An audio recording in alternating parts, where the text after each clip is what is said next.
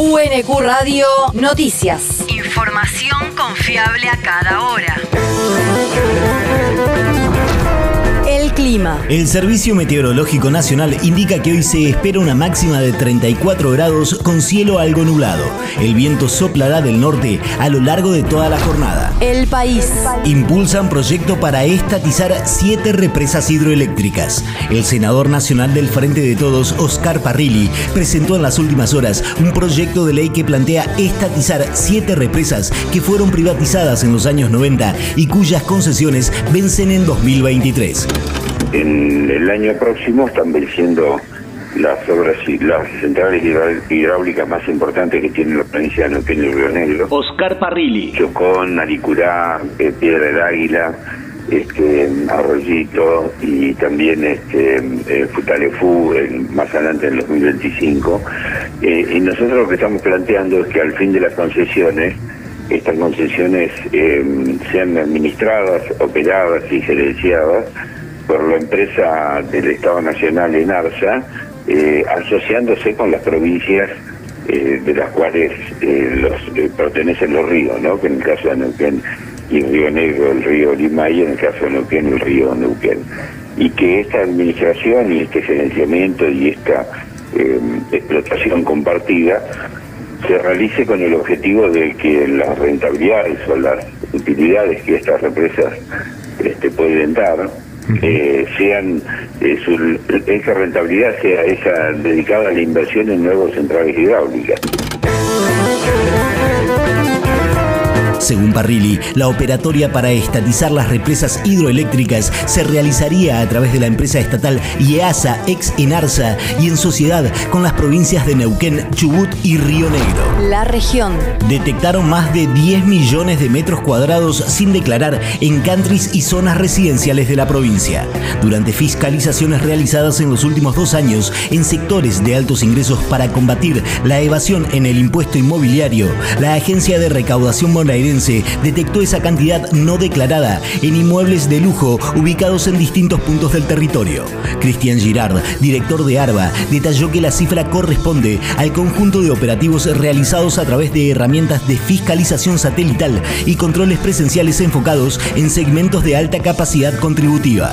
Según el titular del ente recaudador, a partir de esas acciones se pudieron recuperar más de 1.200 millones de pesos de recaudación en el impuesto inmobiliario que se estaban evadiendo. El territorio. La comuna entregó medallas conmemorativas a veteranos y familiares de héroes caídos. El municipio de Quilmes, en un trabajo articulado con la Mesa Interministerial Malvinas 40 años, la Secretaría de Malvinas, Antártida y Atlántico Sur de la Cancillería, los Ministerios de Defensa, de Interior, de Justicia y Derechos Humanos y de Cultura de la Nación, entregaron medallas conmemorativas a veteranos, veteranas y familiares de héroes caídos en Malvinas y posconflicto. A su vez, en el acto que se desarrolló en el Teatro Municipal, el Instituto de Previsión Social de la provincia de Buenos Aires hizo entrega de un reconocimiento a los excombatientes que perciben la pensión honorífica como ciudadanos ilustres de la provincia de Buenos Aires de acuerdo a la ley 14.486. El mundo. Un partido opositor ganó las elecciones locales en Taiwán. El partido Kuomintang logró ganar la alcaldía de cuatro de las seis ciudades más importantes de la isla entre ellas la capital Taipei y en nueve de las 15 ciudades con mayor tamaño. Luego de las elecciones, la mandataria taiwanesa Tsai Ing-wen confirmó que presentó su renuncia como líder del Partido Democrático al no haber podido convencer a la población de que su partido era la mejor opción. Desde Beijing consideraron que el resultado es una buena señal de que la ciudadanía taiwanesa busca la paz, la estabilidad y la buena vida, por lo que seguirán trabajando para mantener una relación pacífica con la isla e impulsar la política de una China unificada. La universidad. Convocatoria de la Unidad de Publicaciones del Departamento de Economía y Administración de la UNQ.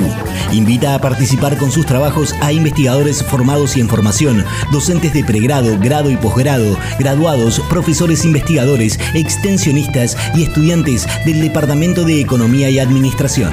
La convocatoria permanecerá disponible hasta el 15 de marzo de 2023 y se recibirán trabajos para las series Investigación y Divulgación.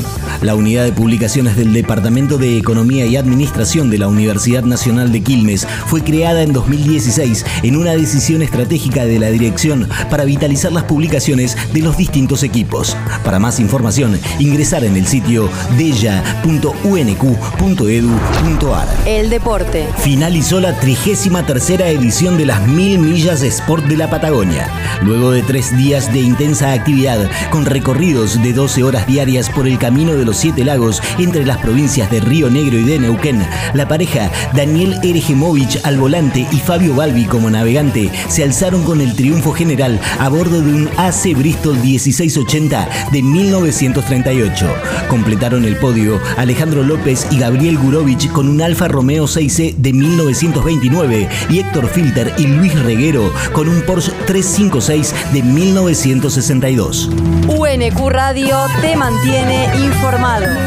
Información confiable a cada hora. UNQ Radio, la radio pública.